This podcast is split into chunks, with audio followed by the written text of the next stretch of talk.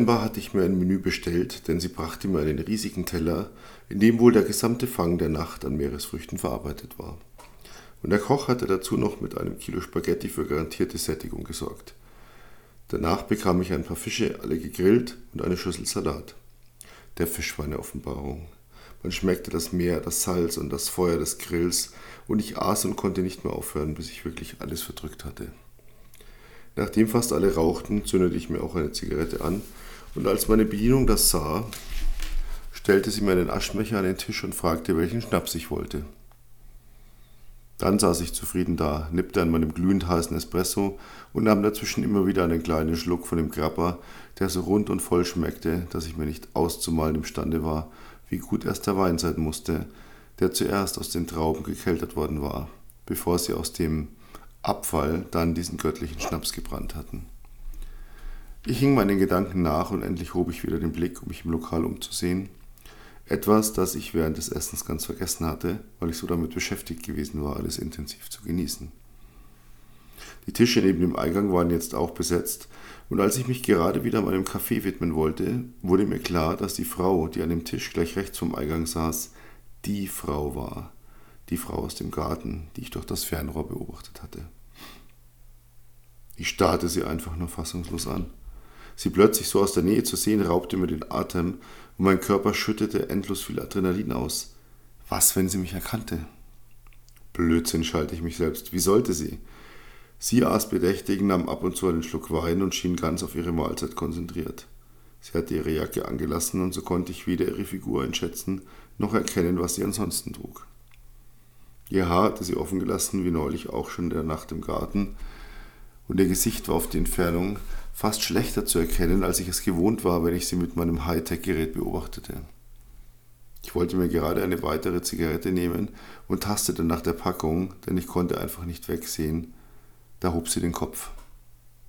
Und dann starrten wir uns beide an und diesmal bildete ich es mir nicht nur ein. Diesmal ruhten unsere Blicke tief ineinander verankert. Der Abendhimmel hatte sich komplett gewandelt. Jetzt schien der ganze Himmel zu lodern. Ein tiefrotes Farbspiel züngelte an der Wolkendecke und ich wurde die Erinnerung an diesen Moment einfach nicht los. Wir hatten uns gefühlt endlos angeblickt, hatten beide nicht gewusst, wie wir damit umgehen sollten, was es zu bedeuten hatte, ob es gefährlich war oder einfach nur schön. Unsere Augen schienen sich aneinander festzusaugen, sich Geschichten zu erzählen und Fragen zu stellen. Vor allem Fragen zu stellen. Irgendwann hatten wir beide plötzlich wie auf Kommando weggesehen. Und ich hatte hastig gezahlt, einfach ein paar Scheine auf den Tisch geworfen. Und als sie dann von ihrer Bedienung etwas gefragt wurde, hatte ich die Gelegenheit genutzt, mich mit einem Schwung anderer Gäste schnell aus dem Lokal zu schieben. Danach war ich am Strand zurückgelaufen, aber wohlweislich ein ganzes Stück vor ihrem Strandhaus wieder hinauf zur Straße gewechselt. Und seitdem ich zurück war, stand ich auf meiner Terrasse und rauchte und trank und versuchte zu verstehen, was da passiert war.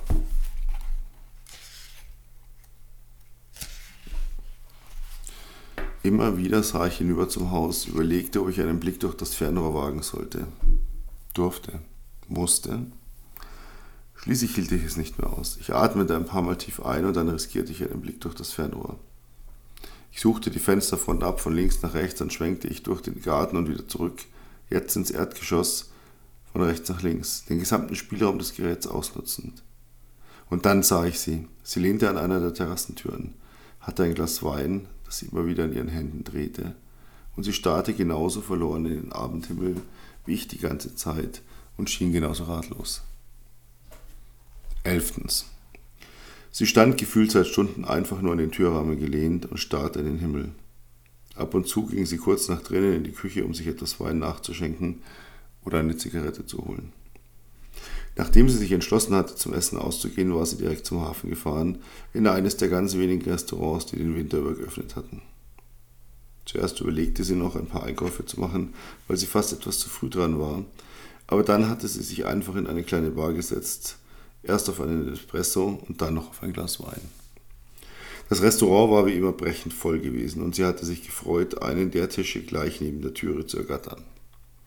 Zum einen saß sie immer gern nah an einem Ausgang und außerdem kam mit jedem Besucher immer ein Schwall kalter, frischer Luft herein.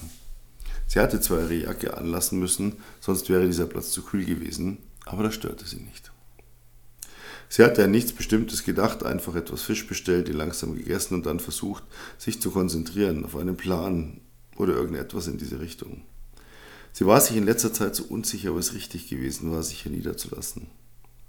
Im Sommer fühlte es sich gut an, so leicht. Alles aus ihrer Vergangenheit war immer mehr im Nebel ihrer Erinnerungen verschwunden. Aber seit es kühler geworden war, das Laub fiel, die Menschen in ihren warmen Häusern blieben, die Straßen einsam und trist waren, seitdem kam langsam die Angst wieder in ihr hoch. Was, wenn Christus sie noch immer suchte? Was, wenn er sie finden würde? Sie nahm einen großen Schluck Wein und versuchte, diese Gedanken abzuschütteln. Und plötzlich hatte sie sich beobachtet gefühlt. Das gleiche Gefühl, das sie seit ein paar Tagen immer wieder kurz beschlich, wenn sie an ihrem Haus war. Ein unbestimmtes Zusammenziehen von ein paar Muskeln, was zu einer leichten, unbehaglichen Gänsehaut führte.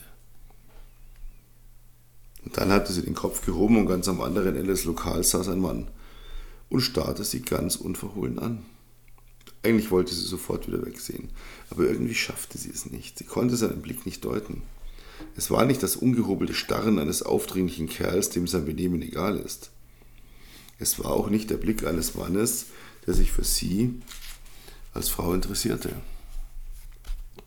Es war mehr so etwas wie überraschtes Erstaunen, gemischt mit einem Hauch Faszination. Fragend irgendwie. Die Entfernung war groß und das Licht schlecht und sie konnte nur erkennen, dass er irgendeine Jacke trug, etwas in der Art, was Sportler nach dem Training tragen. Er hatte einen Dreitagebart, schon etwas grau war, sowie auch sein Haar, das er kurz trug und sein Gesicht verriet, dass er schon jenseits der 40 sein musste.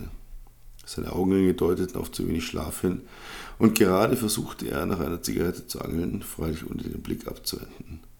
Und dann machte irgendetwas in ihr Klick und sie sah weg und merkte noch aus dem Augenwinkel heraus, dass auch er in dem genau gleichen Moment den Blick abwendete.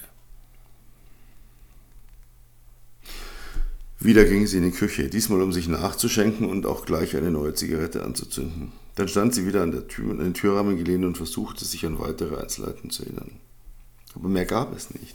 Sie hatte einfach da gesessen und gewartet, dass Panik in ihr hochstieg, denn ihr erster Gedanke war, dass Christus sie jetzt gefunden hatte. Aber es passierte nichts. Irgendwie schien von diesem Moment, von diesem Mann, keinerlei Gefahr auszugehen. Sie hatte sich nicht mehr getraut, hochzublicken, und erst nach einer ganzen Weile, als sie allen Mut zusammengenommen hatte, sah sie, dass sein Tisch leer war und er fort. Wieder sah sie in den Abendhimmel, der jetzt in dunklem Orange loderte, als würde er brennen. Ganz kurz hatte sie wieder das Gefühl, beobachtet zu werden, aber diesmal schob sie es auf diese seltsame Begegnung. Sie konnte sich keinen Reim darauf machen, wer dieser Mann sein sollte. Fremde gab es hier im Winter kaum, aber er war ganz offensichtlich ein Nordeuropäer. Nur wäre er auf sie angesetzt gewesen, hätte er sich kaum so auffällig benommen. Schon gar nicht, wenn Christus dahinter steckte. Der arbeitete nur mit Profis und der Mann hatte so harmlos gewirkt, fast schon ein wenig verloren, keinesfalls so, als ginge von ihm irgendeine Gefahr aus.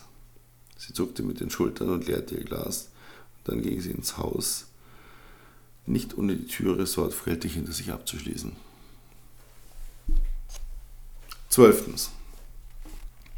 Die Fahrt in der Ambulanz mochte eine halbe Stunde gedauert haben, aber er hatte davon nichts mitbekommen. Das Schmerzmittel in seiner Blutbahn hatte alles in einem angenehm leichten Nebel versinken lassen.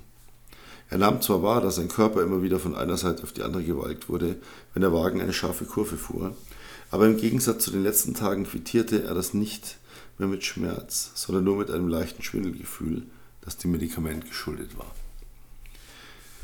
Irgendwann bremste der Wagen heftig ab, er hörte Stimmen, dann wurden die hinteren Türen geöffnet.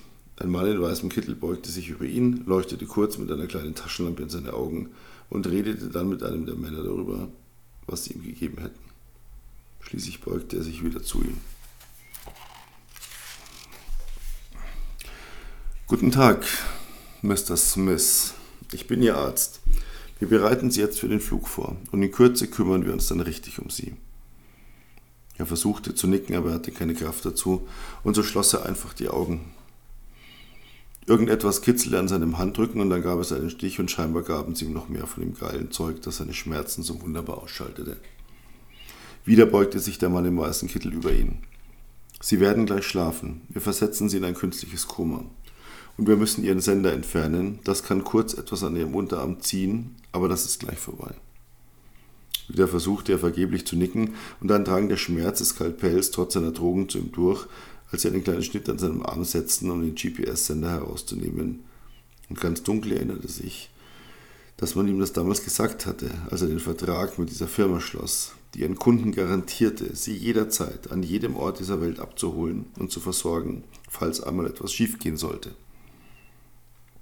Und während er noch darüber nachdachte, wurde plötzlich alles dunkel vor seinen Augen und dann wirkte die Injektion und er versank in süßer Bewusstlosigkeit.